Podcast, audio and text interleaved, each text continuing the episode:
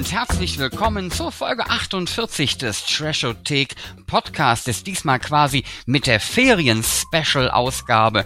Der Sommer hat uns im Griff und wir wollen euch, wenn ihr nicht raus wollt, weil es euch zu warm ist, noch ein bisschen was mit auf den Weg geben. Was passiert gerade Spannendes? Ähm, was gibt es in den, äh, auf den blauen Scheiben, auf den Streaming-Diensten? Wollen wir mal gucken. Ich bin natürlich nicht alleine. Ich bin übrigens der Sven und bei mir ist der Thorsten. Lieber Thorsten. Hallo und herzlich willkommen zum Trashotek Ferienprogramm. Ich hätte jetzt gesagt, hier sind Zini und Benny, aber ich glaube, das hätte Diskussionen darüber gegeben, wer Zini und wer Benny ist, lieber Sven. Ja, ich glaube, wir müssen reden. Wir haben jetzt ja eine längere Zeit keinen normalen Podcast mehr gehabt. Wir hatten ja zuletzt noch Thilo Gose Johann in unserem Trashotheken-Talk, wo wir natürlich auch über aktuelle Dinge gesprochen haben. Aber wir wollen uns jetzt in unserer Ferien-Sonderausgabe, und ich befinde mich ja gerade auch in den Ferien, Sven hat das noch vor sich. Ich bin schon mitten in Dänemark in einer kleinen Hütte an einem Fjord Ort am Ende der Welt. So ziemlich fühlt es sich hier an. Der nächste Laden ist sieben Kilometer entfernt und es ist trotzdem entspannt und schön. Und ich sitze hier in einer kleinen Abstellkammer, um äh, mit dir sozusagen online diesen Podcast aufzunehmen. Und wir müssen wirklich reden, weil so einiges passiert ist in der letzten Zeit in unserem Film- und Serienkosmos und natürlich auch im Trash-Versum, wie wir es immer jetzt so auch schon mal nennen. Und äh, wir haben natürlich auch noch ein paar Ferientipps für euch. Und äh, ja, lieber Sven, womit wollen wir denn loslegen?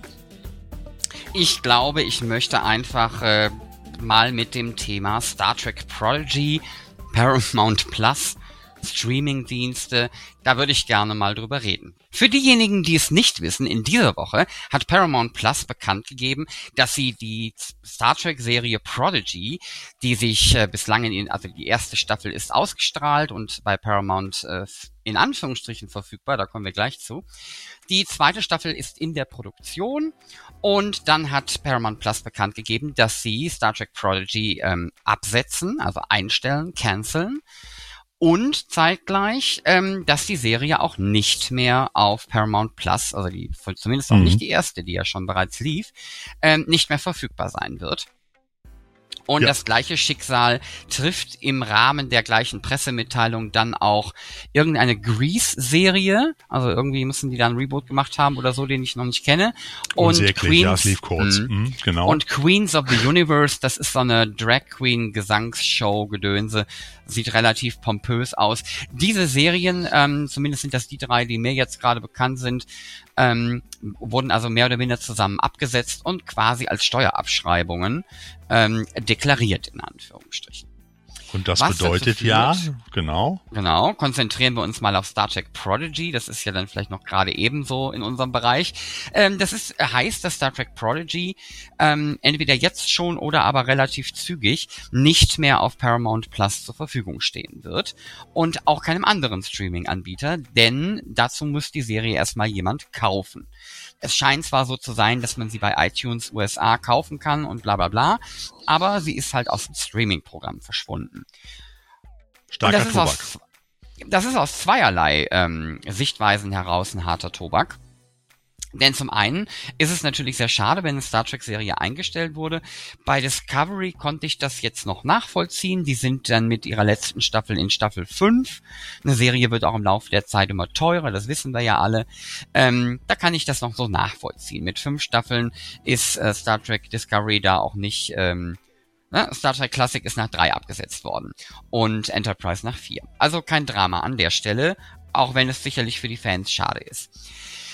Star Trek Prodigy jetzt aber nach einer Staffel, beziehungsweise eventuell zwei, es wird wohl weiter produziert, so dass die zweite Staffel dann, wenn sie gekauft wird, von jemandem auch mit ausgestrahlt werden könnte und dann auch erweitert werden könnte, ähm, dass sie halt vorzeitig nicht mehr verfügbar ist. Und ähm, da muss ich ganz ehrlich sagen, das ist schon was, wo ich so sage, wenn so ein gigantisches Franchise wie Star Trek, also Paramount und CBS waren noch nie sonderlich nett zu ihren Fans, in Anführungsstrichen. ähm, da braucht man nur mal die YouTuber fragen, die über Star Trek berichten. Das ist ähm, sehr nett formuliert, ja. Mhm. Muss ich jetzt aber ganz ehrlich sagen, also das finde ich ist nun wirklich ein vollumfänglicher Schlag ins Gesicht der Fans und macht mir natürlich dann auch einfach Sorgen, was die Zukunft ähm, des Streamings angeht, im Sinne von, Weißt du, früher war das so, wenn eine Serie einfach total scheiße lief in den Quoten, dann konnte ich mich darauf einstellen, die wird, abgestellt, die wird eingestellt. Und das konnte man auch in der Regel relativ früh sehen, in Anführungsstrichen. Nun ja, manchmal ist das halt so, ich verstehe, dass nichts produziert wird, was kein Geld generiert. Okay. Oder wie bei der klassischen Star Trek-Serie wird sie dann abgesetzt und geht in die lokalen Networks. Heute würde man das in die verschiedenen Streaming-Plattformen geben und mhm. wird dann vielleicht nachträglich nochmal zu einem Erfolg, weil sie dort besser distribuiert wurde. Und das bessere wäre Zeiten jetzt, hat, was ja heute genau, nicht mehr als, der Fall ist, ja. Als aktuelles genau. Beispiel hätten wir da zum Beispiel Magnum, ja. die im linearen US-Fernsehen liefen und dann aber quasi, ich glaube Netflix war es, die es gekauft haben. Nee, NBC ähm, war es doch, glaube ich. War es nicht NBC oder sogar? Ich, ich, weiß nicht mehr, wer es war. Irgendjemand hat es gekauft. Genau. Und es gibt halt jetzt auch eine neue Staffel. Egal, ja. kann also passieren. Die fünfte. Genau. Ja, es ist, es ist, es ist natürlich ein heißes Thema und natürlich auch direkt der Paukenschlag, mit dem du heute unsere gemütliche Sommerferien-Sendung eröffnest, weil es natürlich kein angenehmes Thema ist. Also für einen, einen Serienfan, ich meine, ja, die Welt geht nicht unter in der Regel. Äh, du wirst auch weiterleben ohne deine Lieblingsserie. Jetzt ist Star Trek Prodigy vielleicht auch nicht unbedingt die Serie, die, das wird ja auch einer der Gründe sein, warum sie man, warum man sie jetzt abschreibt, äh, äh, Millionen von Fans hat. Es ist ja eher, ich nenne das mal der Kinderbereich bei Star Trek, um es mal nett zu formulieren. Ich habe sie mir ja auch mal angeguckt, die erste Staffel mit Junior und äh, mein Sohnemann, neun Jahre alt, fand sie ganz okay hat ihn aber nicht vom Hocker gerissen, muss man dazu sagen. Ähm, ich glaube, das ist eher was für uns alte Trekkies, äh, die dann nochmal Spaß an sowas haben. Das Problem, was ich aber dabei sehe, und wie gesagt, unabhängig von der Serie hin oder her, ob Star Trek ist oder irgendwas anderes ist, ja, oder Magnum oder was auch immer, die Art und Weise, wie man momentan so damit umgeht. Wie gesagt, früher hat man was abgesetzt und dann hat sich das weiter verteilt. Irgendwie auch von mir aus über DVD oder Blu-ray-Veröffentlichungen, über Fernsehsender und so weiter. Heute geht man einfach hin, wie Paramount das jetzt macht, und sagt, wir schreiben das steuerlich ab. Das bedeutet, wir müssen dieses Produkt und alles, was damit zusammenhängt, aber vor allem diese Produktion komplett vom Markt nehmen. Die darf nirgendwo mehr erscheinen, die darf auch nicht mehr als DVD oder Blu-ray verkauft werden. Das heißt, sie wird mehr oder weniger komplett eingestampft und ist für niemanden mehr verfügbar, weil sonst ja diese, diese Steuerabschreibung nicht mehr gültig wäre. Weil sie ja, sobald sie wieder Geld damit einnehmen, könnten sie nicht weiter abschreiben. So, ich bin jetzt auch kein Steuerberater, aber die Frage ist doch, wenn das jetzt Mode macht oder wenn, wie viele Serien werden dann zukünftig, weil man ihnen keinen Erfolg einräumt, aber man das Gefühl hat, es wird nichts, einfach vom Markt genommen. Nimmt man jetzt zum Beispiel auch The Flash, der ja auch jetzt gnadenlos gefloppt ist, obwohl ich ihn total super fand, ähm, äh, nimmt man ihn jetzt auch demnächst einfach komplett raus und setzt ihn ab und veröffentlicht ihn nicht mehr, um von den 200 Millionen wenigstens noch ein paar Sachen von den Steuern abzuschreiben. Wie geht man damit um? Also ich sehe ja Filme und Fernsehen und Serien im Gegensatz zu den Produzenten, vielleicht auch äh, äh, stehe ich da eher auf der Seite der Autoren, der Kreativen und der, der Schauspieler und der, der, der Regisseure eher immer noch ein bisschen, also ein bisschen noch als Kunst an und nicht nur als Content. Ja, viele sehen sowas ja nur als Content, Hauptsache Content, wir haben was zum Streamen, damit unsere Kunden bei uns bleiben ich tue mich damit schwer. Und ich frage mich, wo geht das hin? Wie gesagt, gibt es The Flash, weil er jetzt gerade floppt? Auch demnächst nicht mehr auf Blu-ray oder DVD und erscheint er nirgendwo mehr in den Streamingdiensten? Fragezeichen. Das gleiche ist ja übrigens auch bei, bei DC beziehungsweise bei Warner auch mit, was war es hier, Batwoman, Batgirl mit dieser Serie auch passiert, die mm, ja auch fertig gedreht war. Batgirl, ja. die erscheint ja auch nicht mehr, wird auch scheinbar mhm. abgeschrieben halt. So, das ist die Frage. Haben wir jetzt zukünftig Zeiten, wo wir immer davon ausgehen müssen, dass alle Sachen, die nicht mehr erfolgreich sind, dann einfach ganz schnell wieder irgendwo verschwinden und nie wieder auftauchen dürfen, solange da die, solange die Produzenten, die großen Konzerne das sozusagen äh, als Abschreibungsobjekte sehen. Und da muss man wirklich die Frage machen, wie, wie sicher und wie toll wird die Zukunft von Filmen, von Serien, von Streamingdiensten und all dem, was da so in dem Universum kreucht und fleucht. Ich erinnere mich da an die Geschichte mit Roger Corman, der damals für Bernd Eichinger die Fantastischen Vier für eine Million gedreht hat. Dieser Film ist ja auch sozusagen äh, äh, verschwunden, weil er so schlecht war. Der war aber auch nie als Abschreibungsobjekt, aber den hat man ja wahrscheinlich auch abgeschrieben, behaupte ich mal. Den hat man ja nur gedreht, um die Lizenz nicht zu verlieren für die Fantastischen Vier damals. Ähm, es ist ja eine ähnliche Geschichte. Ich vermute, man hat ihn auch abgeschrieben und man findet ihn jetzt irgendwo noch irgendwo bei YouTube oder so und man wird nie in den Genuss kommen, ihn sehr wahrscheinlich nochmal in einer guten Qualität sehen zu dürfen. Und das ist so die Frage. Was macht, was macht zukünftig ein Maler, wenn er merkt, seine Werke gehen nicht mehr so gut wie früher? Werden die dann auch irgendwo in den Keller gesperrt und abgeschrieben? Was ist mit Buchautoren? Zieht das weitere Kreise? Ist das nicht nur in unserem in unserem Medium sozusagen im Film- und Fernsehbereich äh, ein Ding, was zukünftig äh, auch, auch, wie sagen wir so schön sagt, Schule macht. Also da habe ich so ein bisschen Angst vor. Da muss ich ganz ehrlich sagen, ich hatte mich jetzt noch nicht ausgiebig damit beschäftigt, hatte das nur mitbekommen, weil du mich auch drauf gestoßen hattest in der Woche vom Urlaub. Aber ich finde das schon sehr fragwürdig. Ihr könnt ja auch mal da draußen mal drüber nachdenken, wie so eine Entwicklung auch weitergehen könnte. Schreibt uns doch einfach mal oder überlegt mal, äh, gebt mal Kommentare dazu, wie ihr das findet auch. Wenn man jetzt Star Trek Prodigy sozusagen in den Giftschrank sperrt und andere Serien auch, nur um die Verluste irgendwie im, im Zaun zu halten. Ich würde gerne noch zwei Sachen ergänzen. Also da muss man natürlich dann auch, auch klar definieren. Also sie sperren es ja nicht per se in den Giftschrank, wie das bei an anderen Projekten in Anführungsstrichen, die du erwähnt hast, sicherlich der Fall ist oder war. Ähm, sie bieten es ja durchaus noch zum Verkauf an. Ne? Ja also wird noch verkauft? ich dachte, also, das dürfte nein, also, gar nicht mehr sein. Dachte der, ich. Der Punkt ist, sie können das Ding noch versuchen zu verkaufen. Ah, okay. Und jetzt bin ich auch kein Markenmedienrechtler, Steuerberater, sonst irgendwas. Hm. Ähm, aber sie können es auf jeden Fall wohl verkaufen. Und dann wird das wahrscheinlich irgendwie verrechnet. Also es scheint sich für Paramount Plus aber oder scheint finanziell interessant zu sein, die Serie quasi als steuerliche Abschreibung zu vermerken, sie aus dem Streamingdienst rauszunehmen. Das ist dann wohl eine Bedingung. Ähm, und dann aber zeitgleich, wenn sie bieten sie es halt zum Kauf an. Es ist halt immerhin auch noch Star Trek Property, ne? Mhm. Also das ist ja jetzt nicht irgendwie ähm, das Hinterletzte vom Hinterletzten. Also es ist halt nicht die, die 1 Million Dollar Verfilmung von Fantastic Four, sondern es ist halt immerhin noch Star Trek. Vielleicht ist ähm, sie sogar besser als die spätere. ich habe sie noch nicht gesehen. ähm, der Punkt an der Geschichte ist, ich, ich finde es halt auch, neben den ganzen anderen Sachen, die mich jetzt zum Beispiel betreffen, also ich bin jetzt auch niemand, der, der fürchterlich weint im Sinne von, oh, ich wollte wissen, wie es weitergeht. Ähm, aber die Serie war gut gemacht, sie war ähm, in den Kanon eingebunden. Ähm, war halt einfach Star Trek und die haben halt auch nette Geschichten erzählt und haben andere Geschichten erzählt. Und ähm, es ärgert mich halt auch einfach für die Künstler, die, die da involviert waren, ähm, dass jetzt einfach so mit diesem Produkt umgegangen wird. Ähm, klar gehört das Ding nicht den Fans in letzter Konsequenz, sondern rechtlich gesehen natürlich dem Rechteinhaber. Alles schön und gut.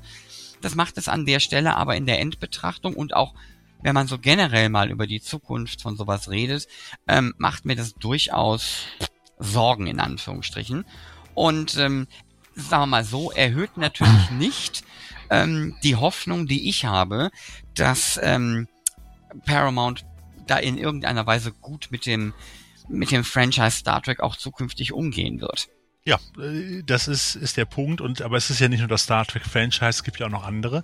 Also ich denke jetzt gerade nur mal so aktuelles Beispiel an Indiana Jones 5, der ja jetzt gerade sozusagen in den deutschen Kinos startet. Just heute, äh, erster, erster Starttag. Äh, hier in Dänemark übrigens auch. Überall wird Werbung gemacht, bis der Arzt kommt. Äh, was ist denn, wenn der Film floppt? Wird der dann auch abgeschrieben?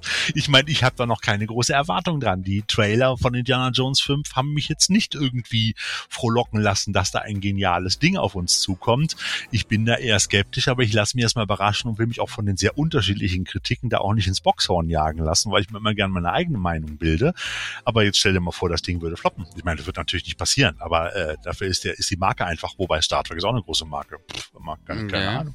Wobei, ist auch nur eine Serie. Also, der, ähm, also ich, ich glaube nicht, dass das jetzt zumindest nicht direkt, dass das so eine Geschichte wird von wegen, ja, wir machen jetzt hier Indiana Jones 5, der floppt und wir schreiben den ab und dann ist der nirgendwo mehr zu sehen. Ich glaube nicht, dass das jetzt kom also komplett überall, ich glaube nicht, dass das per se jetzt eine neue Methode wird, weil dem ist ja auch sicherlich irgendwo, auch wenn ich mich halt nicht damit auskenne, ich glaube jetzt nicht, dass die das konsequent so machen können, in Anführungsstrichen. Aber das ändert natürlich nichts daran, dass offensichtlich die ähm, Scheinezähler bei Paramount da irgendwas gesehen haben, ähm, was für sie bilanztechnisch in irgendeiner Weise interessant war.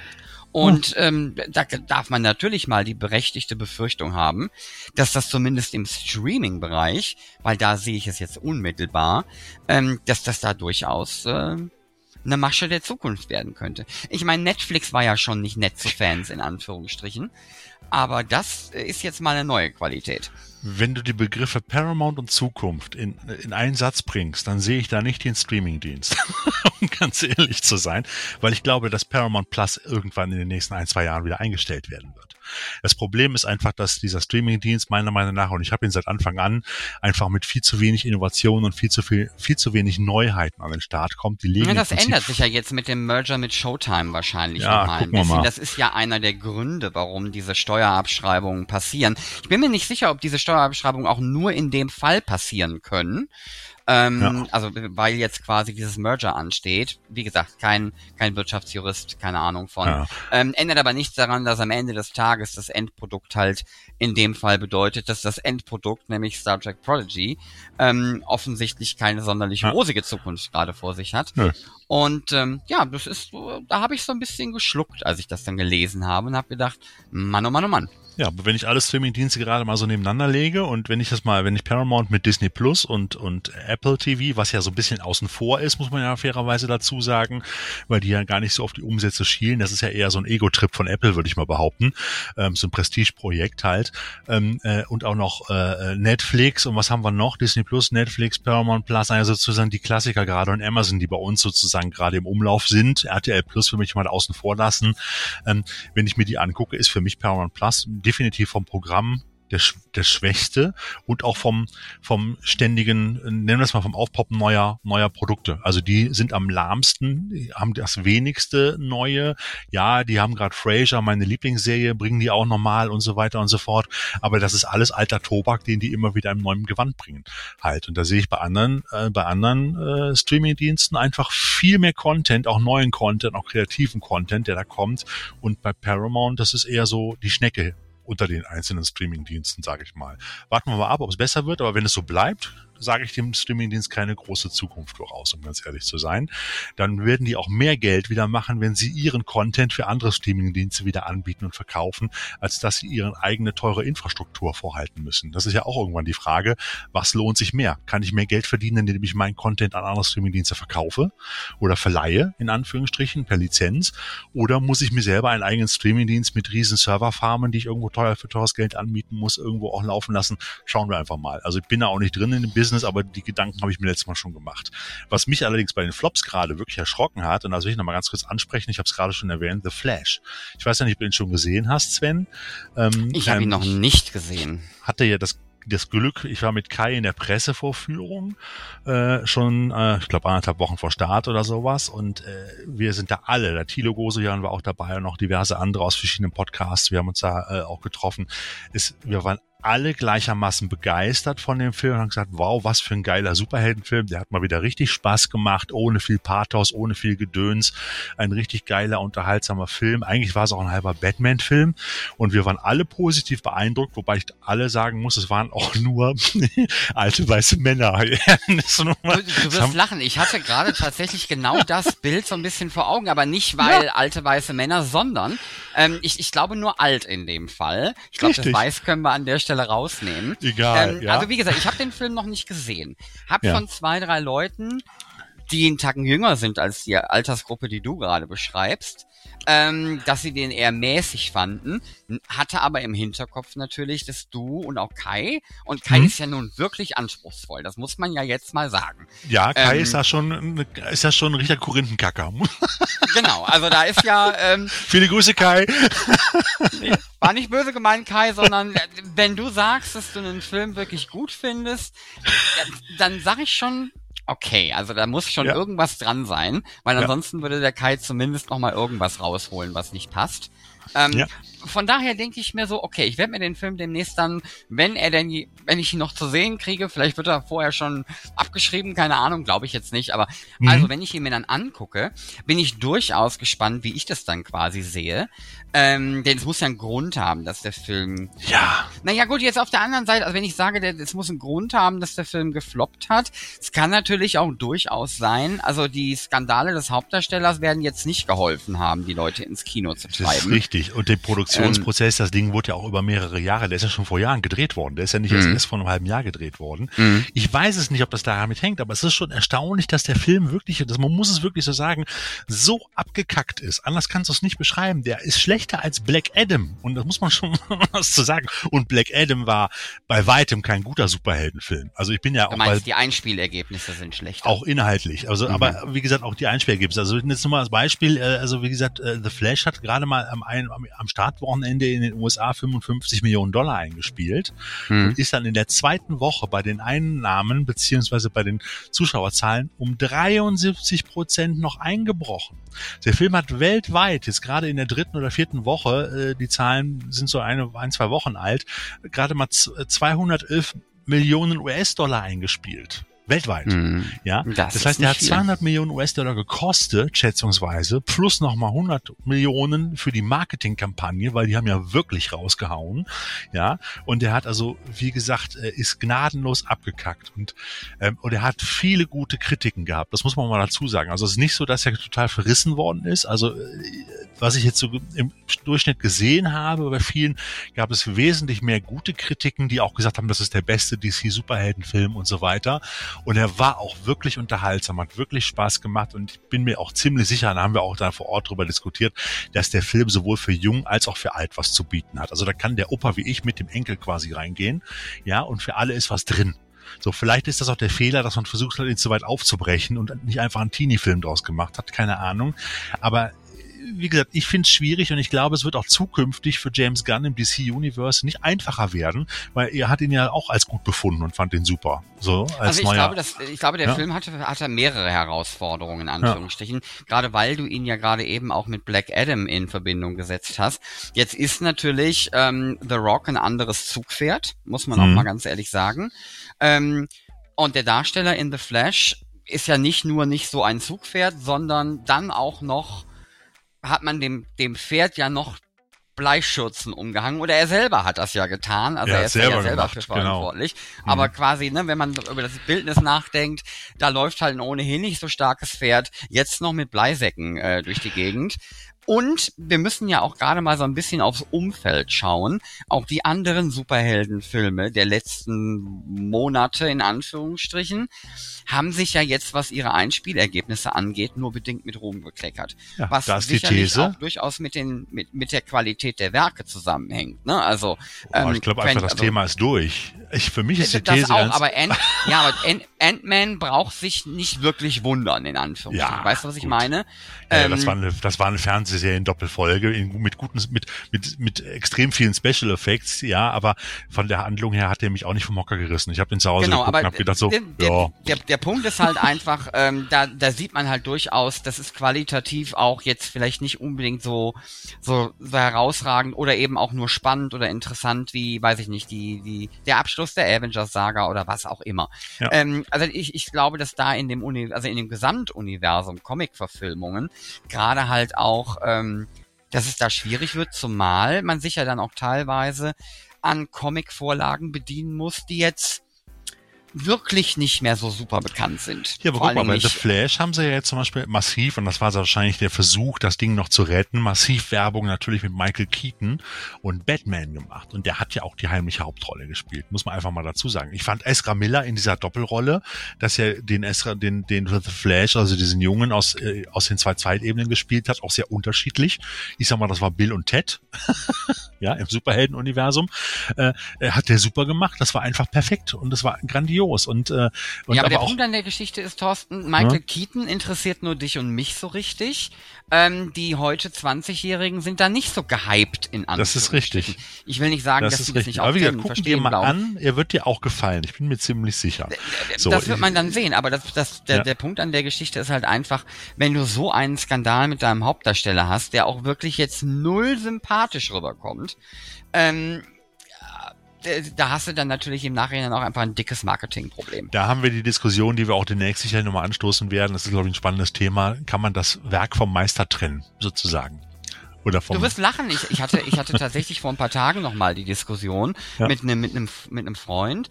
Und da habe ich auch gesagt, dass mir das bei, bei bestimmten, also wir kamen, glaube ich, kurz über die Rammstein-Debatte darauf. Und da, da war ich dann sehr, sagen wir mal, leidenschaftslos, weil ich kenne eh nur zwei Rammstein-Songs, Sonne und Mutter, die sind ja also nicht die aktuellsten, in Anführungsstrichen. Von daher, das betrifft mich jetzt nicht auch so. Aber ich habe dann zum Beispiel meinem, einzigen. Ich habe dann zum Beispiel meinem, meinem Kollegen auch gesagt, von wegen, ich habe heute und das hat überhaupt nichts mit der Qualität des Werkes zu tun, weil das ist für mich unbestritten Musikgeschichte. Ich habe ein Problem damit, Michael Jackson zu hören. Kann ich nachvollziehen. Interessiert aber heute, also das ist der Punkt. Ich glaube, da, das bringt heute keiner mehr vor. Also das ist ja der Witz. Ne? Wir reden über andere Schauspieler und und aktuelle, äh, jetzt auch Rammstein und so weiter und so fort. Ja, und über Michael Jackson redet keiner mehr. Der läuft ganz normal in allen möglichen Radiostationen, obwohl er ja auch äh, pädophil war. Ja, so nach dem Motto. Und äh, das ist halt das Problem. Ich glaube, es wird auch einfach viel vergessen und verdrängt halt bei solchen mhm. Sachen. Aber ich glaube, das ist eine Diskussion, die bringen wir in eine andere Folge. Ja, auf halt jeden entsprechend, Fall. wir sind über Ezra Miller und The Flash drauf gekommen. Gehen wir doch mal zu anderen sommerlicheren, äh, nennen wir es mal, Themen und auch Filmen über, nämlich äh, zum Beispiel eines unserer Lieblingsthemen, äh, lieber Sven, das sind ja immerhin immer noch Haifischfilme. Ja, und wie kann man ein Haifische und Sommer irgendwie nicht zusammenbringen. Wenn man am Strand liegt, man denkt ja automatisch dran. Ich war gestern noch am Strand und äh, es war wunderbar warm und allem, aber in Dänemark gibt es halt hier nur ganz wenig Haifische und auch nur ganz weit entfernt und wir haben auch, äh, äh, ja, also wie gesagt, brauchen wir nicht darüber diskutieren, aber ich habe mich dann wieder mal so mit beschäftigt, was denn so als, was denn so an neuen Filmen rauskommt. Und wir haben ja schon seit längerer Zeit läuft ja mittlerweile auch der, der Trailer von dem nächsten großen Sommerblockbuster, hoffen wir es zumindest, nämlich von äh, The Mac 2 die Tiefe heißt er jetzt, von äh, Ben Weasley hat Regie geführt und Jason Statham und Cliff Curtis sind auch aus dem ersten Teil wieder mit dabei und äh, vor allen Dingen wesentlich mehr als nur ein Megalodon, äh, wobei im zweiten Teil waren es ja auch zwei, aber jetzt habe ich vielleicht für diejenigen, den, zweiten, den ersten Teil, Entschuldigung, im ersten Teil waren es ja auch zwei, jetzt habe ich vielleicht für die, die den ersten noch nicht gesehen haben, vielleicht ein bisschen, ein bisschen zu viel verraten, aber ähm, ich sag mal, der Trailer lässt zumindest äh, hoffen und äh, verspricht uns einen großen, geilen Sommer-Haifisch Knaller, oder? Wie siehst du das? Das, es gibt zwei Möglichkeiten. Entweder ist es genau das, es ist ein, ein, ein Popcorn-Sommerspektakel, wo alle viel Spaß dran haben, unter anderem aber auch High-Fans und Monster-Fans und whatever. Oder aber sie haben uns im Trailer exakt die fünf guten Szenen gezeigt und der Rest ist nicht so gut. Das sind die Möglichkeiten, die wir natürlich äh, ähm, in Betracht ziehen müssen. Ich hoffe ja. mal, dass es die erstere Variante ist.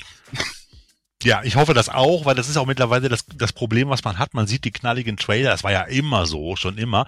Aber mittlerweile hast du wirklich oft das Gefühl, du hast im Trailer schon den ganzen Film gesehen. Und deshalb gibt es einige Leute, die wir auch kennen, die sagen, ich gucke mir mittlerweile keine Trailer mehr an, um mich auf den Film einlassen zu können, den genießen zu können, um nicht alles Schöne schon vorher gesehen zu haben.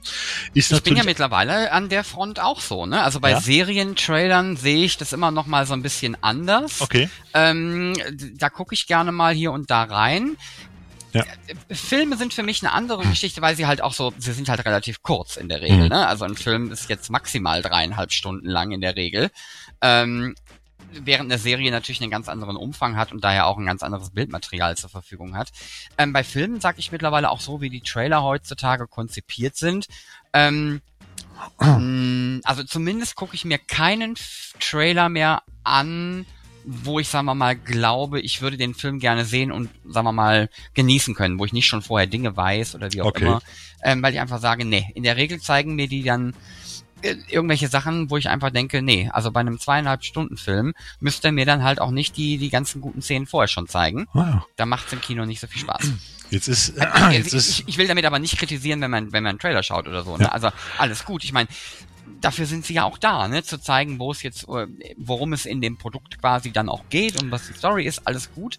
Aber mittlerweile sage ich mir halt, ach nö, da gerade bei Filmen lasse ich mich dann lieber mal überraschen. Ja, jetzt ist The Mac natürlich eine Verfilmung von Romanvorlagen von Steve Elton, äh, wovon ich auch die ersten beiden gelesen habe, schon vor Jahren. Und ich kann dir sagen, dass natürlich auch da äh, sich man da nur sehr, sehr marginal an die Romanvorlagen hält, also wirklich nur wenig davon reinkommt und die Romane auch wesentlich blutiger sind und bei den Filmen sich man da eher so an das, an das, nennen wir es mal, an das Sommerzielpublikum, nämlich die Jugendlichen orientiert hat und die Filme nicht ganz so blutig werden lässt, wie die Filme gewesen, äh, wie die Bücher gewesen sind. Ähm, es gibt übrigens insgesamt sechs Bücher von Steve Elton, die sich so um den Megalodon oder verschiedene Megaloden äh, drehen. Und äh, da bin ich mal gespannt, was danach kommt. Also ich hoffe mal, dass ja auch der zweite Teil Erfolg hat, weil ich freue mich auch immer über einen Haifisch-Blockbuster, wenn er vielleicht auch nicht immer ganz so blutig ist, weil es gibt ja auch diverse andere Haifischfilme, die bei weitem nicht so ein Produktionskapital äh, haben, wie jetzt auch The Meg 2. Das wäre nämlich zum Beispiel auch The Black Demon. Ähm, das ist ein kleinerer Film. Ähm, der ist bei uns noch gar nicht rausgekommen. Der kursiert hier und da schon, ist auch in einigen Ländern gelaufen. Bei uns gibt es noch keinen Starttermin. In Dänemark kann man ihn sogar schon ab dem 25. Juli online kaufen. Ähm, bei uns ist die VÖ noch nicht bekannt, aber das wird sicherlich auch relativ schnell gehen bin ich mir ziemlich sicher, dass es ja heutzutage ist, ist so eine VÖ auch in wenigen Monaten erledigt. Das ist ja, wird ja auch immer kurzfristiger. Aber mich wundert, dass man den Film bisher noch nicht bei uns, äh, ähm, ich nenne das mal, aufs Tableau gehoben hat. Es geht um The Black Demon. Es geht um einen Haifischfilm. Es geht um den Ingenieur Paul, gespielt von Josh Lucas, der mit seiner Familie eigentlich einen Urlaub äh, in der äh, an der mexikanischen Küste machen möchte und muss aber vorher noch mal schnell bei einer Ölplattform vorbeischauen und dann eine Inspektion durchführen. Und äh, als sie in diesem kleinen mexikanischen Küstenstädtchen ankommen, die einst eine pulsierende Stadt äh, gewesen ist, ist diese jetzt zu einer Geisterstadt geworden. Und die verbliebenen Einheimischen glauben, dass die Bohrungen etwas geweckt haben, einen Mythos, einen Dämon in Gestalt eines riesigen Megalodon. Der wird da der schwarze Dämon genannt. Und das kann Paul natürlich alles zunächst gar nicht glauben. Und schon bald ist auch seine Familie in Gefahr. Ein also der Trailer verspricht viel, sieht aber auch nicht aus wie eine riesige Produktion. Die Effekte sehen ganz spannend aus. Regie führte hier der Regisseur von Rambo, Last Blood oder auch Get the Gringo, ähm, Adrian Grunberg. Und äh, ich bin sehr gespannt auf The Black Demon. Das könnte so ein Sommertipp werden. Ich hoffe, der kommt irgendwann noch in den nächsten zwei, drei Monaten irgendwo bei uns auf Blu-ray oder DVD oder wie auch immer heraus. Vielleicht auch noch ins Kino. Das könnte spannend sein. Und bereits auf Scheibe und im Stream gibt es äh, dann zum Beispiel auch noch äh, den Shark Shocker Shark Escape, der jetzt gerade in diesen Tagen auf Blu-ray rauskommt und schon seit einer Woche im Stream ist. Ähm, den Film gibt es eigentlich, ist ein chinesischer Shark Shocker äh, aus dem Jahre 2000 2021 und äh, das ist so eine Art, nennen wir es mal Mash-up auf äh, aus äh, Bait-Haie im Supermarkt und Croc Tsunami, der auch vor kurzem rausgekommen ist. Und äh, der Tsunami ist auch das ausschlaggebende Element. Da gibt es nämlich eine große Beachparty in einem tollen Hotel und äh, dann taucht plötzlich ein Tsunami auf und die viele können sich noch ins Hotel retten, aber es wird auch ein riesiger Hai in das Hotel geschwemmt, gespült und wird macht dann Jagd auf die Überlebenden. Und das ist halt, ich nenne das mal so die klassische, der klassische Plot eines modernen Naturkatastrophen-Hai-Films. Also nichts Neues, aber zumindest äh, verspricht der Trailer es solide umgesetzter Hai-Horror. Ich werde mir den heute oder morgen noch angucken. Ich habe mir schon in meine Playlist bei Amazon Prime gelegt und kein echter Hai-Film, aber diverse Hai-Auftritte bietet 2025 Armageddon. Hört sich jetzt merkwürdig an, ist es auch. Es ist nämlich sozusagen äh, der The Asylum Jubiläumsfilm. The Asylum hat 25. Jubiläum gehabt, eigentlich schon im letzten Jahr, und haben dann einen, einen Jubiläumsfilm gedreht, ähm, der voller Asylum-Monster, Haien, äh, Robotern und so weiter nur so strotzt. Es geht um zwei Schwestern. Die eine ist super klugscheißerin bei der NASA, die andere eine Kampfamazone bei der Navy und die stehen im Mittelpunkt dieses wirklich äußerst skurrilen Mashups aus äh, 25 Jahren von The Asylum Produktionen. Und ihr Vater alias Michael Paré wird in diesem Katastrophenfall auch noch zum Präsidenten der Vereinigten Staaten von Amerika, äh, äh, wie sagt man so schön, ernannt. Und die Katastrophe, nämlich das Armageddon, äh, bedeutet, dass die Menschheit von Außerirdischen angegriffen werden und diese generieren hierzu massenweise Monstern aus äh, The Asylum-Filmen, ähm, weil sie, und das ist jetzt der Knaller, den Asylum Streaming Channel aus Versehen für eine historische Datenbank der größten Schlachten gegen historische Monster der Menschheitsgeschichte halten. Ich sag mal, klingt Hanebüchen, ist es auch. Und äh, leider handelt man aber bei diesem Film auch so ein bisschen nach dem klassischen Asylum-Motto, möglichst geringer Mitteleinsatz, größter Profit und so sind die meist herrlichen Pixelmonster da in wirklich unterschiedlicher Qualität zu sehen und leider auch immer nur sehr kurz, äh, während sinnlose Dialoge und auch wirklich absolut desorientiertes Overacting der paar bekannten Schauspieler äh, die Oberhand gewinnt. Das finde ich ein bisschen schade, aber die Anzahl der tollen Monster und es hat wirklich ein paar knallige rausgebracht, ist einfach genial und ich schlage vor, immer wenn der Mega Piranha auftaucht, der Mega Shark, der Sharknado, der Giant Octopus, die Mega Python oder der Gatoroid oder auch die Transmorphers ähm, oder auch eine ganz neue Supermotivation, also das ist der absolute Knaller für Haifisch-Fans, ähm, macht doch einfach ein Trinkspiel draus. Also mein Vorschlag wäre einfach bei jedem Monster schnell Schnäpskes rein und äh, ich sag mal, dann wird der Film auch durchaus unterhaltsamer. Also kann man sich angucken, muss man aber nicht, aber ich sag mal so, für nebenher oder mit ein bisschen Alkohol könnte das durchaus noch Spaß machen, weil es sind wirklich ein paar lustige Monster dabei. Und äh, das sind so die High-Empfehlungen, die ich jetzt mal so mal eben schnell aus der Tüte gezogen habe. Und ich würde mir natürlich wünschen, dass noch mehr interessante und spannende Haifischfilme kommen, lieber Sven. Jetzt möchte ich mal kurz anmerken, ich, ich kenne die Story des Films mit dem Präsidenten da an der Stelle jetzt nicht genau. Normalerweise würde aber auch der US-Präsident eigentlich gewählt und nicht nicht Ja, im Katastrophenfall kann er vom Stab irgendwie, Ach wenn, ach er, so, meinst wenn, der das? Katastro wenn, er, wenn das Weiße Haus äh, von irgendeinem Monster zertrampelt worden ist, kann dann irgendein Geheimdienstchef oder irgendjemand, das war in dem Fall Michael Paré, kann dann durch den Stabschef mal eben schnell zum Präsidenten ernannt werden. Der musste dann in den Hubschrauber die Hand auf die Bibel legen und ich habe noch gedacht, so geil modern wie der Film dahergekommen ist, wäre es doch geil gewesen, wenn die nicht die Bibel im Schrank gehabt hätten, sondern einfach die auf dem iPad. Ja, das wäre in, der- das wär in der Tat geil gewesen. Also war Michael Paré quasi der Designated Survivor. Genau. Das ist ja, ist ja wunderbar. ähm, ja, war gut besetzt. Ja, und äh, wirklich, wirklich geil. Ja, du merkst auch, Michael Paré tritt auch nur noch in diesen kleineren Trash-Filmen auf. Er ist jetzt mittlerweile da angekommen, wo viele nicht hinwollen oder überhaupt erst hinkommen möchten. Er darf jetzt in Asylum-Filmen mitspielen oder auch in anderen kleinen Produktionen. Zuletzt in The Crawlers habe ich ihn noch gesehen. Auch so eine kleinere, so ein kleineres Creature-Feature, wo er auch eine interessante Rolle hatte. Und ähm, ja, also ich sag mal so, da ist, ist der Punkt angekommen. So, da kommen sie alle, die Stars der 80er, die wir damals noch gesehen haben, ob es Caspar Van Dien gewesen ist oder wer auch immer. Sie landen alle immer mittlerweile irgendwo in kleineren Filmen und naja, lassen unser Trash-Herz höher schlagen. Ich will es mal nett ausdrücken.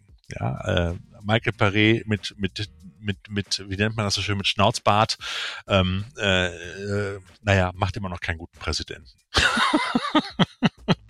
Zumindest keinen glaubwürdigen, aber wer will schon von Glaubwürdigkeit reden, wenn wir hier mit, mit fliegenden Haien und äh, Riesenkrokodilen und anderen Dingen zu tun haben.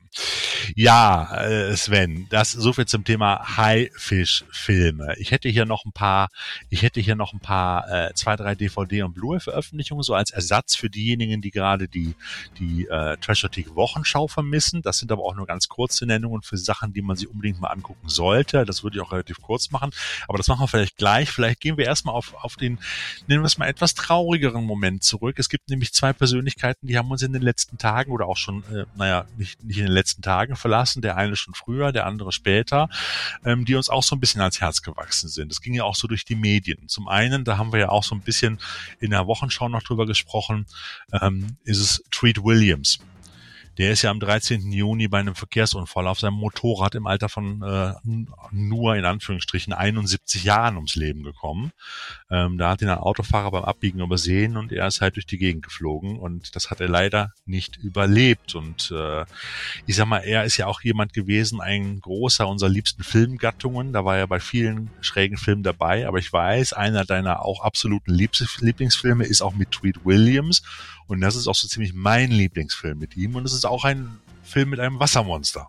Unterwassermonster. Ja, ich, ich, ich sage das ja immer wieder an der Stelle. Einer der wenigen Filme, bei dem der deutsche Titel besser ist als der englische. Und das ist selten der Fall. Das ist nun wirklich, mir fällt jetzt, akut fällt mir auch kein anderes Beispiel ein, aber wenn man mal ganz ehrlich ist, so gerade aus der, aus der Trash, Trashothek-Sicht ist der Titel Octalus Der Tod aus der Tiefe. Genau, schon besser als Deep Rising. Ähm, Ja. ne, Deep Rising ist nicht schlecht, aber recht Ja. generisch. Aber Octalus ist da schon der bessere Titel. Ja, und da fehlt auch eine vernünftige Blu-ray-Veröffentlichung, weil den gab es bisher nur auf DVD oder man ihn nur aus dem Ausland. Also auch bei, bei Amazon Prime oder sonst bei Streamingdiensten ist da gerade so ein bisschen, so ein bisschen äh, äh, Seilzone. Also da findet man nichts. Also das ist nicht so, so toll. Es gibt eine illegale Variante bei YouTube, habe ich gesehen, aber ansonsten findest du den Film irgendwie nicht so. Also liebe, liebe äh, DVD-Labels, bringt uns doch bitte mal Octalus, der Tod aus der Tiefe in einer schönen, geilen Blu-ray-Fassung mit vielen Extras und vielleicht noch ein paar alten Interviews mit Tweet Williams raus. Wäre doch mal eine schöne Sache. Ansonsten ist Tweet Williams ja auch wirklich bekannt gewesen äh, bei vielen Sachen. Er war ja ausgebildeter Musicalsänger und hatte ja auch seine erste große Rolle wirklich bei äh, äh, äh, der der Musical-Verfilmung von Hair von Milos Forman. Da spielte er den die tanzende Langmähne äh, und äh, war aber auch bei 1941, wo bitte geht's nach Hollywood als äh, Captain Chuck äh, Sitarski, der besonders Eigelb hasste. Die Filme, Leute, die den Film kennen, wissen, was ich meine. Mit dabei, aber auch in vielen, vielen anderen Geschichten. Übrigens auch ein Haifischfilm Shark, die Stunde der Entscheidung. Da ist er auch fast Haifutter geworden. Er war der Bösewicht in Das Phantom und als vor allem als untoter Cop auch in Dead Heat. Da haben wir sogar mal eine Movie Minutes Folge, habe ich damals gesagt, schon mal eine der ersten ging äh, gegenüber Dead Heat noch drum äh, und in The Prince of the City hat er natürlich eine wesentlich anspruchsvollere Rolle als korrupten Cop gehabt.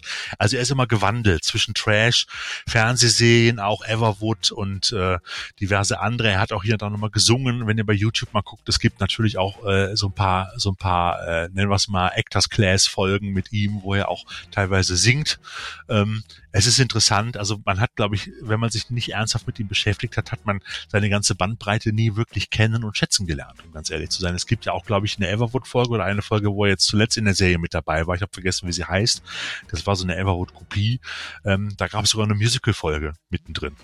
Übrigens hast du mir erzählt, dass es auch mal eine Musical-Folge von Star Trek geben soll. Nach der Folge, die ich jetzt gesehen habe bei äh, Strange New Worlds, aber da reden wir gleich noch drauf, würde mich das nicht wundern. Reden wir gleich noch drüber. Ja, und äh, die zweite Person, der zweite Schauspieler, der von uns gegangen ist, das war Julian Sands. Ähm, das haben wir ja auch alle so ein bisschen mitbekommen und verfolgt. Der ist ja jetzt nach fast einem halben Jahr nach dem, seinem Verschwinden, äh, hat, haben, jetzt, haben jetzt Wanderer in den Bergen bei Los Angeles ähm, einen Leichnam entdeckt und man hat jetzt vorausgefunden, das ist Julian Sands. Der ist nämlich im Januar beim Wandern ähm, verschwunden. Und man hat ihn damals gesucht. Es gab wohl zu der Zeit auch Schneestürme, soll man sich gar nicht wundern, aber nur eine Stunde von LA entfernt gibt es halt den Mount äh, Baldy, heißt er, glaube ich, auch ein richtiges Gebirge, wo du auch äh, richtig Schneestürme und äh, richtig mieses Wetter hast, wenn du da, wenn du da auf 1000 Meter unterwegs bist. Kaum zu glauben, aber es ist so. Und äh, Julian Sands war ein Naturbursche, jemand, der gern wandern gegangen ist und wie gesagt, er kam dann im Januar von einem von einer Tageswanderung nicht mehr zurück jetzt haben wir die traurige Gewissheit. Ich meine, äh, die Vorstellung, dass er jetzt ein halbes Jahr irgendwo in einem selbstgebauten äh, äh, Baumhäuschen da gesessen hätte können, hätte ich mir auch nicht vorstellen können. Ähm, aber er ist jetzt wohl gefunden worden. Und äh, für uns Treasure Tikare, wir haben ihn ja mal kennengelernt. Ich weiß gar nicht, ob du damals auch dabei warst. Auf jeden Fall hat Katja damals Julian Sands mal auf einer Convention ähm, ihn als, na, sagen wir es mal, ziemlich wortkargen Interviewpartner kennengelernt, unsere damalige Dauerpraktikantin. Und äh, wir haben ihn aber durch seine Rollen vor allem als Warlock, Satans Sohn und der Fortsetzung Warlock, Satans Sohn kehrt zurück kennengelernt oder auch als Dr. James, wie hieß er noch, Atherton in Arachnophobia, eigentlich meine fast liebste Rolle von ihm ähm, oder auch als Dr. Harrison Steele in Wipes, die Jagd nach der glühenden Pyramide. Da hat er nämlich neben Cindy Lauper und Jeff Goldblum gespielt. Und Freunde des Arthouse-Trashs kennen ihn natürlich in Ken Russells Gothic oder in David Cronenbergs Naked Lunch. Und äh, ja, auch da sagen wir Ruhe in Frieden. Ja, dann kommen wir jetzt äh, noch zu einem kurzen Part zum Thema Streaming-Dienste, neue alte Serien, Schrägstrich Filme. Und äh, wir hatten es ja vorhin kurz angeschnitten, lieber Sven, äh, lieber Sven, Strange New Worlds. Die zweite Staffel ist jetzt online, mittlerweile die dritte Folge. Und weil ich ja in Urlaub bin, habe ich mir heute den Luxus gegönnt, mich heute Mittag aufs Sofa zu setzen und hier in dem Urlaubshäuschen, was wir hier haben, auf einem verhältnismäßig großen und geilen Fernseher, äh, erstaunlich für die Bude, ähm, äh, Star Trek Strange New Worlds zu gucken. Also ich sag mal so, diese, diese internetangebundenen Fernseher machen ja heute alles möglich. Und äh, ich konnte mir die Folge heute angucken ist für mich einfach eine skurrile Situation, am, im, in der Woche an einem Mittag irgendwas zu gucken. Es ist eigentlich für jemanden, der normal Vollzeit arbeitet, so nicht drin. Aber ich habe es mir heute gegönnt. Ich habe schon gehört, du hast sie noch nicht gucken können, weil sie ja erst, erst sozusagen heute rausgekommen ist. Und ich kann dir nur sagen, also ich finde, diese Serie gefällt mir immer besser und ähm, ich weiß, du bist da mit dem Kanon nicht immer ganz so zufrieden. Ähm, aber für mich als jemand, der halt nicht alles nachprüft und nachguckt und nachhört, äh, gefällt mir diese Serie einfach grandios. Ich bin jetzt auch nicht mehr so der Tracky, der alle Daten im Kopf hat und alles mitbekommt. Und sie wird von Folge zu Folge unterhaltsam und wechselt auch. Also heute, ich will gar nicht so viel verraten, heute war es eine Zeitreisefolge. Die letzte Folge war eine Gerichtsfolge. So, heute ist es eine Zeitreise Folge gewesen, die auch äh, auch Captain Kirk mal wieder in den Mittelpunkt rückt, auch Ja, wenn ich ja, mit dem ja, Schauspieler nicht, nicht, an an nicht glücklich Stelle- bin. Genau, da, also gehen wir mal aus dem Inhalt raus, äh, ganz schnell. Ähm, ja, also du hast gerade gesagt von wegen, dass ich da manchmal kanonisch äh, äh, kritisch unterwegs bin und ähm, äh, ja, in gewisser Weise bin ich das und in gewisser Weise bin ich es auch nicht. Ich habe, nachdem ich die ersten fünf Star Trek Strange New Worlds Folgen gesehen habe, fand ich Captain Pike so großartig, dass ich mir kurz überlegt habe, ob ich denn bereit wäre, dass sie den Kanon brechen, um ihn irgendwie sein Schicksal zu ersparen, was natürlich kanonisch gar nicht geht. Aber das haben sie auch noch nicht gemacht. Nein, nein, nein, nein, nein, nein, das war Ne? mein Gedanke. Und weil ich ihn so sehr mochte, war ich kurz bereit, darüber nachzudenken. Ähm, so. Was mich so ein bisschen, jetzt, jetzt gibt es nicht so, aber ich sehe das bei Star Wars, sehe ich das zum Beispiel genauso oder auch bei anderen kanonischen Franchises in Anführungsstrichen. Vielleicht solltest du den Leuten erklären, was mit Kanon gemeint ist. Also es geht nicht um Kanonen. Also äh, der, der Kanon in dem Fall bedeutet halt, ne, das sind die Geschichten, die erzählt werden. Und wenn in Folge 5 die Marianne erschossen wird, dann kann die Marianne in Folge 6 nicht ohne Erklärung wieder auftauchen. Also das Regelwerk und die Bibel sozusagen. Ne, die Bibel, das Regelwerk, Ja. ne, wie Dinge nun mal abgelaufen sind auch. So, und jetzt hat natürlich Strange New Worlds die, die schwierige Herausforderung, modernes Storytelling ähm, in eine Prequel-Serie, die also vor einem bereits Mhm. anderer etablierter Geschichten spielt, ähm, quasi da unterwegs zu sein. Was natürlich dazu führt, dass ähm, das Schiff wesentlich moderner aussieht, obwohl es eigentlich davor spielt. Also die Classic Enterprise kommt eigentlich ein Stück danach und es ist das gleiche Schiff und das passt halt nicht. Okay, ähm, da, da kann ich natürlich drüber leben äh, oder mitleben, weil ich will ja nicht, dass die mir da jetzt irgendwelche Papprequisiten hinstellen. Ähm, Soweit wollen wir da ja auch nicht gehen. Aber es gibt jetzt zum Beispiel bei Strange New Worlds gibt es einen Charakter, der halt ähm, da ist, der einen Namen hat, der einen sehr, sehr Einprägnamen, also ich sage bewusst der Charakter, einen sehr einprägsamen Namen hat, der wiederum an anderer Stelle später vorkommt und super wichtig ist. Verrat's Sowohl- doch, das ist doch kein Spoiler. Du kannst es Ja, doch okay, es verraten. ist, es ist halt äh, Ja. die, ähm, die Security-Chefin, äh, die mit Nachnamen Noonien Singh heißt und die auch bestätigt eine Verwandtschaft zu Khan Noonien Singh hat. Dem der ja, Khan aus der Klassikserie und Star Trek 2. Ne? Genau, der, wie gesagt, Star Trek 2, einer der beliebtesten Star Trek-Filme, auch einer der besten tatsächlich. Ja. Ähm, so. Und jetzt läuft die Tante mit dem Nachnamen darum. Und ähm, in der letzten, in der Gerichtsfolge wurde ja auch nochmal explizit kurz erwähnt, dass sie mit ihm verwandt ist. Mhm. Und es passt halt überhaupt nicht in den Kanon. Zum, Weil- also zumindest zeitlich, ne?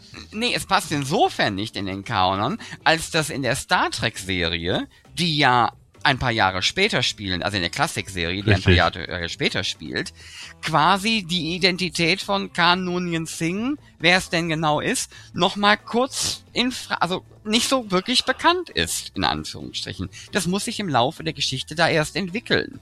So, jetzt ist aber das Problem, in dieser Serie stehen halt mehrere Charaktere, die später überhaupt nicht wissen, was los ist in der anderen Folge, stehen jetzt da und sind konsequent darüber informiert, wer Khan Noonien Singh eigentlich Mhm. ist. Mhm. Und dann frage ich mich an der Stelle, was ist denn da der Payoff? Also, wenn man hier was richtig Geiles konstruiert, dann sage ich, okay, dann können wir bei dem, gerade bei solchen Kleinigkeiten, dann hatten die halt einen schlechten Tag oder haben zu viel gesoffen und haben was vergessen, okay, können wir drüber reden.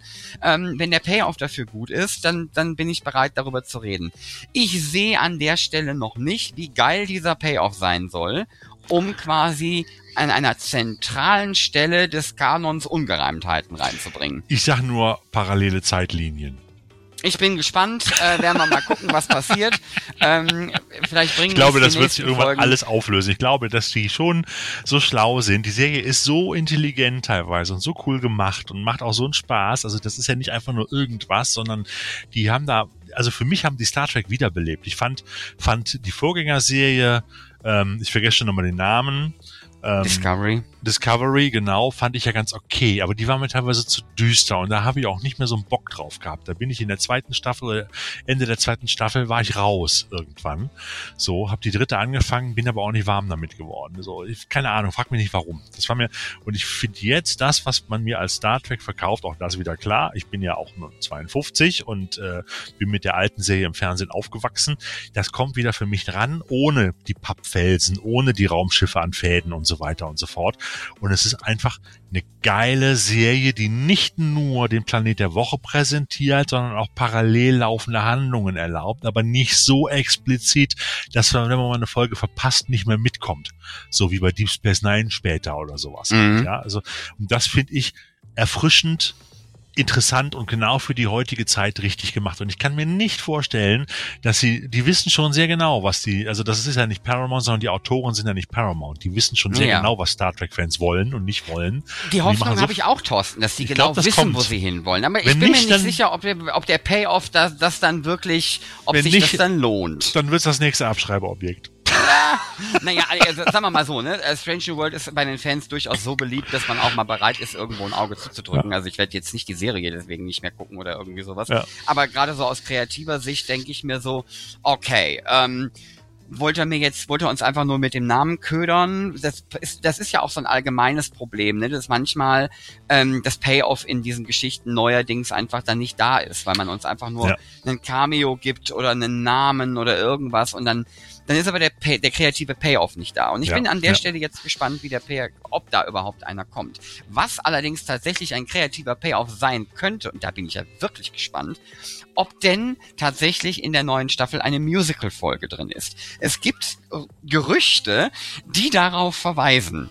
Ja, ich Nämlich, bin- ähm, äh, es gibt, also damit man später auch weiß, was die Gerüchte sind. Also, ähm, sowohl der Darsteller äh, von Pike äh, als auch die von Number One sind gefragt worden, von, von welcher Episode sie glauben, dass die Fans am begeisterten sein werden, weil es vielleicht auch was anderes ist. Oder nee, die Frage war, womit sie am meisten Spaß hatten, das zu produ also zu machen und umzusetzen.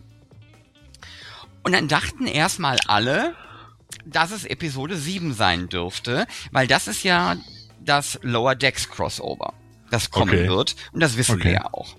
Also Star Trek Lower Decks ist eine Zeichentrickserie, die haben aber ein Crossover. hatten wir ja, hatten wir Ja, ja, haben wir schon mal in, der, gesprochen. in der, in der, in dem Theken-Talk mit Thilo drüber gesprochen, genau. Genau. Jetzt ist aber der Punkt, die beiden sagen unisono zeitgleich in diesem Interview, das es auf Video gibt, Folge 9. Und Okay. dann gibt es einen Bericht, der irgendwo aufgetaucht ist, dass es extensive Rehearsals für die Folge gegeben hat. Rehearsal ist normalerweise Theaterprobe und dergleichen, geht aber auch durchaus für Film. Also der Begriff kann auch für Film Mhm. und Serien verwendet werden. Da muss man sich schon die Frage stellen, warum die so explizit proben müssen, in Anführungsstrichen.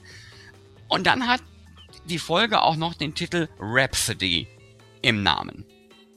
Und das hat dann der Fangemeinde ausgereicht, um zu sagen, okay, wir stellen die These auf, es ist ein Musical. Ich bin sehr gespannt. Star Trek hatte bisher noch kein Musical.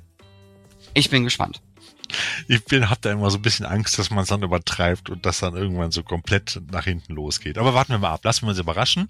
Ich bin auch mal gespannt. Also wie gesagt, momentan finde ich die Serie einfach super, nach der heutigen Folge auch wieder, wo ich gesagt habe, so wow, äh, könnte richtig cool werden, wenn sie es gut anpacken. Und das war halt auch eine sehr amüsante Folge und auf einer Quali auf einem Qualitätsniveau wieder einmal, auch von den Special Effects und von den Settings und von allem, wo du so sagst, so wow, du guckst hier einfach einen Kinofilm. Das ist Ich muss ja ganz ehrlich sagen, es Ja. gibt ja mittlerweile sehr viel Kritik von, von verschiedenen Fans an den sogenannten Virtual Walls ähm, Ja. oder The Wall.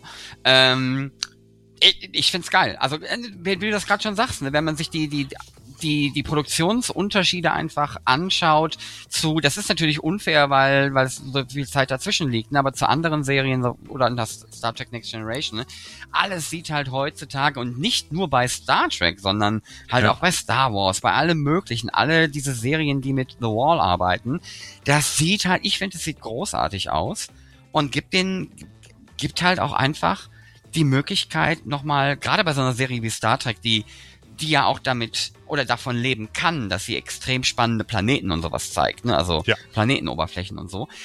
Das finde ich schon geil. Und ähm, da muss ich halt auch ganz ehrlich sagen, das ist dann so, ich habe nichts gegen den Fall der Woche, wenn der auf einem coolen Planeten stattfindet und das einfach geil aussieht und ungewohnt aussieht. Weiß ich nicht, in irgendeinem Vorschaubild, in dem, in dem Vorspann fliegt die Enterprise über einen Planeten mit gigantischen Bäumen, mhm. die halt größer sind als die Enterprise. Ne? Das sind ja. so Sachen, die ich sehen will. Ne? Also da, da, ja. da hätte ich tatsächlich Bock drauf. Es ist natürlich auch mal wichtig, dass wenn man diese, diese digitale äh, Wand im Hintergrund, wie sie ja auch bei Mandalorianer zum ersten Mal so richtig groß eingesetzt worden ist, wenn man sie nutzt, dass man sie auch so nutzt, dass man das nicht sieht. Also und es ist ja mhm. im Großteil der Fälle merkst du es, wenn du dich nicht enorm drauf konzentrierst, fällt es einem auch nicht auf ganz ehrlich. Es ist ganz schwer zu identifizieren, finde ich zumindest. Mhm. Und äh, es gibt so die eine oder andere Folge bei Mandalorianer, da siehst du es hier und da mal, da kannst du es erahnen halt, aber ähm, es ist einfach irre. Ich glaube, wenn man das bei Sky Island, äh, um auf die nächste Serie zu kommen, auch gemacht hätte, hätte man sich die auch als Realverfilmung umsetzen können. Jetzt gibt es bei Netflix nämlich Sky Island als Fernsehserie, als animierte. Wir erinnern uns an den Kinofilm Sky Island aus dem äh, Monsterverse halt äh, entsprechen, wo wir King Kong gegen die großen, wie hießen sie noch, Schädelbrecher, ich vergesse es immer, kämpfen gesehen haben und gegen ganz viele andere Monster. Ein gigantischer, toller moderner Kaiju-Film, anders kann man es nicht beschreiben. Und jetzt gibt es eine Serie bei Netflix als Anime, gerade schon erwähnt, die 20 Jahre nach der Handlung des Kinofilms Skull Island spielt und auch Bezug darauf nimmt. Also es ist sozusagen, ich will nicht sagen die Fortsetzung, aber man geht wieder auf Skull Island und erlebt auch ähnliche Monster auch dort wieder. Es geht äh, um eine, eine Expedition, eine Forschertruppe, die da Schiffbruch erleidet in der Südsee und eine Vielzahl von, wie schreibt es so schön der Werbetext, furchteinflößender Kreaturen erleben darf. Darunter ein riesiger Affe äh, und der die Insel quasi beherrscht. Ja, äh, gespannt. Ich habe die ersten drei Folgen geguckt, sage ich ganz offen und ehrlich, hat mir gut gefallen. Man muss natürlich Animationsserien mögen. So, für Leute, die das nicht mögen oder dann Probleme mit haben oder das immer noch als Kinderkram abtun, ist das sicherlich nichts. Ähm, man muss dazu sagen, dass das Ganze hier vom Studio Powerhouse Animation produziert wurde. Das ist ein Animationsstudio, die bereits für Netflix äh, zum Beispiel die Serienadaptionen zu Castlevania und auch Blood of Zeus äh, gebracht haben. Ich habe da nur einmal kurz reingeguckt, aber für mich ist das eine Serie, die kann man gut angucken und jetzt halte ich fest, das Ding ist ab 16, Sven, weil äh, da wird auch der, da werden relativ viele äh, Forscher und es gibt auch noch so Soldaten oder Söldner auf der Insel äh, von Monstern gefressen, getötet oder auch zerteilt. Also es gibt auch schon mal Arm- und Gliedmaßen, die da irgendwo rumliegen. und ich meine, also wir haben das die, die gleiche, äh, es gibt ja auch eine Serie zum Beispiel zu Pacific Rim, auch auf mhm, Netflix. Genau, und es genau. ist natürlich, ähm, es ist natürlich, jetzt ist Animation nicht per se günstig, ist aber natürlich günstiger als ein, ich tippe mal bei ja. Godzilla, Skull ja. Island, äh, Entschuldigung, Kong, Skull, Skull Island tippe ich auf ein Budget von Minimum 150 Millionen Dollar, äh, ja. wenn nicht sogar mehr. Ähm, da kannst du natürlich dann auch da sind dem Ganzen irgendwie so ein bisschen Grenzen gesetzt, in Anführungsstrichen, während man natürlich ähm, mit so einer Zeichentrick- oder animierten Serie ähm, natürlich tatsächlich auch noch Geschichten weitererzählen ja. kann, die man sonst nicht bekommen würde.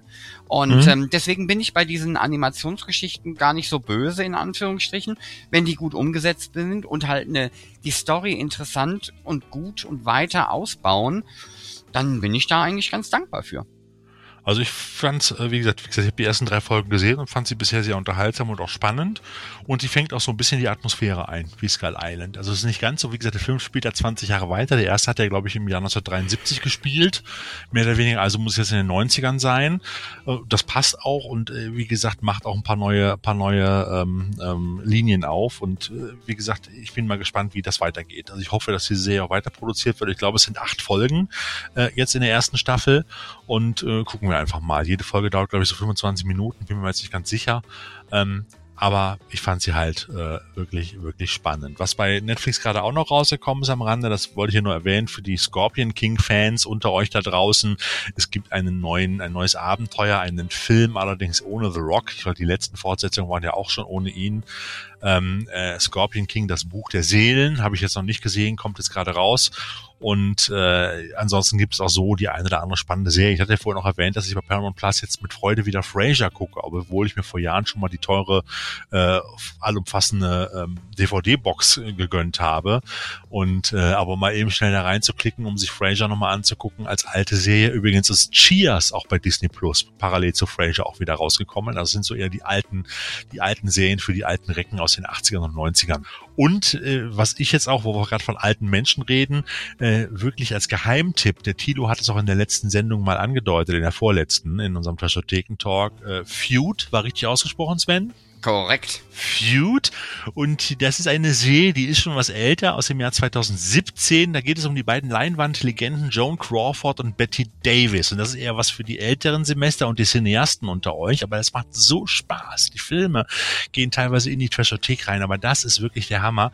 Ähm, es geht nämlich um diese beiden älteren Stars, die äh, ins Abseits äh, geschoben werden und kämpfen gegen Jugendwahn und Sexismus im Hollywood der 50er äh, Jahre und bekriegen sich auch zudem untereinander. Und als sie die Chance erhalten, in einem Projekt, an das wirklich niemand zu glauben scheint, gemeinsam vor die Kamera zu treten, raufen sich die beiden alten Diven zusammen und bieten den männlichen Zweiflern mal so richtig die Stirn.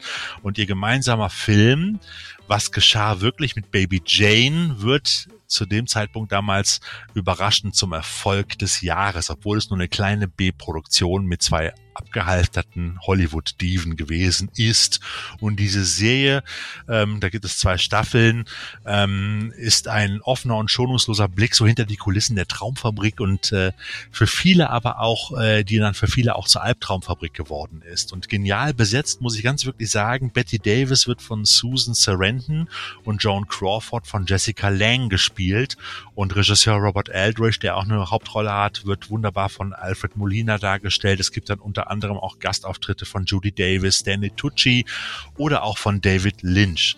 Ähm, ich sage nur toll, toll, toll. Das ist echt eine geile Serie und wenn ihr euch noch dazu das äh, wunderbare Buch und haltet euch fest, das gibt es wirklich, Alte Frauen in schlechten Filmen von Christoph Domke und die Filme, was geschah wirklich mit Baby Jane oder auch Wiegenlied für eine Leiche oder auch Trock äh, dazu holt, dann könnt ihr in den Ferien eine ganze Woche im alten verblassenen Glanz zweier ganz großen Diven eintauchen. Das ist wirklich richtig geil. Ein spannendes Buch für Leute, die sich auch ein bisschen für das alte Hollywood interessieren und wie gesagt, ähm, Wiegen für eine Leiche und auch, wie gesagt, der, der äh, Trock sind natürlich geile Trash-Filmchen, äh, die man unbedingt gesehen haben muss. Ja, also das sind so, so ein paar kleine Tipps am Rande. Es gibt natürlich, das ist ja das Problem, unzählige, unzählige Neuveröffentlichungen, Serien und Streams. Aber meistens ist das, was man gerne gucken möchte, nicht dabei. Wie zum Beispiel Magnum. Das fehlt mir gerade so ein bisschen, die fünfte Staffel.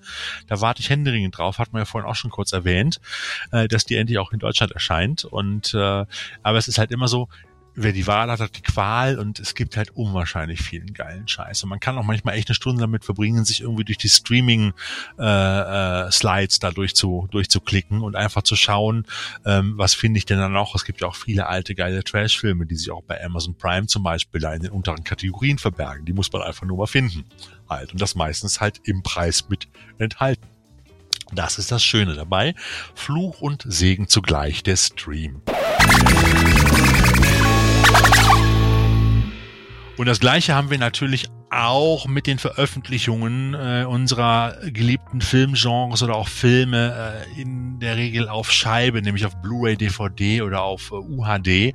Und äh, in der Trashotik Wochenschau berichten wir ja auch immer darüber regelmäßig. Die fällt ja jetzt für drei Wochen aus, weil ich mir eine kleine Sommerpause gegönnt habe. Aber wie ihr seht, bin ich ja nicht ganz so konsequent, sonst würde ich mit Sven ja nicht hier sitzen.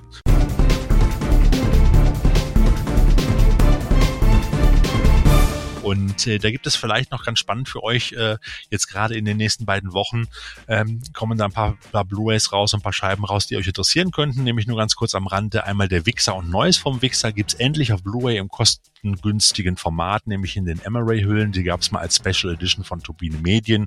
Jetzt sind sie auch preislich günstig zu erhalten. Ähm, und kurz darauf haut Universal dann die 4K-Fassungen von Jurassic Park, Kampfstern Galactica, dem Kinofilm und der Weiße Hai 2 auf den Markt. Ich sag mal, bei Universal ist das Thema ja immer, die Kühe werden immer weiter gemolken. Aber gucken wir mal, ob diese 4K-Fassungen auch wirklich das halten, was sie versprechen.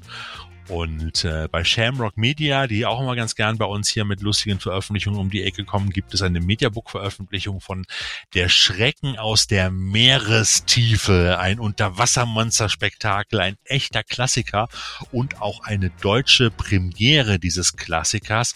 Da hat sich Shamrock nicht lumpen lassen und das Ding auch mit vielen Extras und einem extra Hörspiel versehen. Mehr dazu erzähle ich euch aber in der nächsten Wochenschau nach der Sommerpause. Und dann kommt noch der sexploitative Arthouse-Trash-Klassiker Blaubart mit Richard Burton ins Sommerloch auf Blu-ray heraus und ebenso der italienische oder die italienische Endzeit-Trash-Granate Endgame von Joe D'Amato und der Actioner Foxtrap mit Fred the Hammer Williamson, beide in verschiedenen Mediabook-Varianten von Leonine. Und mein persönliches Highlight an einem Termin, nämlich dem 26. Juli, den kann ich mir besonders gut merken, weil das nämlich mein Geburtstag ist, erscheint dann noch die Blu-ray Komplettbox von Die Straßen von San Francisco bei Play On. Ein richtig fettes Teil äh, zu einem nicht ganz günstigen Preis, aber mit hervorragender Qualität und der kompletten Fernsehserie restauriert und soweit ich weiß, auch mit verschiedenen Synchronfassungen. Ja, das ist das, was euch jetzt sozusagen im Sommerloch noch an von uns zumindest empfohlenen, spannenden Veröffentlichungen im Scheibenbereich in der Scheibenwelt erwartet. Und ganz zum Schluss, lieber Sven, dann haben wir noch zwei Termine, nämlich einen noch mitten in den Sommerferien, da sollte man noch darauf hinweisen. Äh, am 22. Juli findet in Löhne im Film Retro Shop, unsere regelmäßigen Zuhörerinnen und Zuhörer wissen, worum es da geht, die Retromania 9 statt. Und äh, da sind wir von der Trashothek auch wieder mit dabei. Der Sven muss mal gucken, ob er das noch schafft mit seiner Urlaubsplanung. Aber wir werden auf jeden Fall bei der Retromania dabei sein. Und dann gibt es am 26. August nach den Sommerferien in Nordrhein-Westfalen in Castrop-Rauxel in der Europahalle ein ganz besonderes Event. Das wird vor allem die Spielzeugfreunde unter euch so richtig wie soll man sagen, erfreuen. Ich glaube, das ist mal geil. Es gibt nämlich äh, die Toy Plosion und das ist sozusagen die erste deutsche Retro-Toy- oder Spielzeug-Convention, wo es wirklich nur um Spielzeug, Actionfiguren und Gedöns der 70er, 80er, 90er Jahre geht, auch aktuell. Also mal nicht irgendwie so ein Spielzeugsammlermarkt mit Märklin und Carrera, sondern da gibt's wirklich alles. Masters of the Universe, die Ninja Hero Turtles, Ghostbusters, all die Figuren, die ihr auch noch geliebt habt und auch heute noch liebt, könnt ihr da auch wieder erstehen. Alt wie neu, original verpackt wie gebraucht, keine Ahnung. Also die Toyplosion in Castro Brauxel am 26. August ist da für Spielzeugfans und Sammler, glaube ich, genau das Ding. Und wir haben auch, werden auch versuchen, mit dabei zu sein. Wir haben uns da zumindest angemeldet. Mal gucken, ob das auch klappt. Ich gehe mal davon aus. Und äh, wie gesagt, vielleicht sehen wir uns ja bei einer dieser beiden Veranstaltung. Ja, ihr Lieben, und damit würde ich sagen, wenn der Thorsten jetzt keinen Einspruch einlegt, dann kommen wir zum Ende dieser Podcast-Episode und hoffen, dass euch unsere Filmempfehlungen, Serienempfehlungen generell erstmal gefallen haben. Und lasst uns gerne mal wissen, wie ihr das denn jetzt zum Beispiel mit dem Thema ne, Streaming, Steuerbeschreibung, Serien oder Filme verschwinden auf einmal? Seht ihr da eine Gefahr?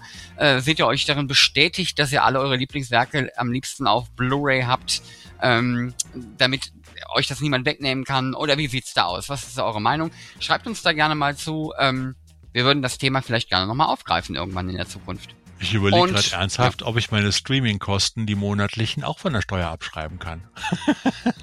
das glaube ich an der Stelle nicht, lieber Thorsten. Meinst du, ich müsste also das Hobby zum Geschäft machen? Ja, dann geht das wahrscheinlich. Vielleicht.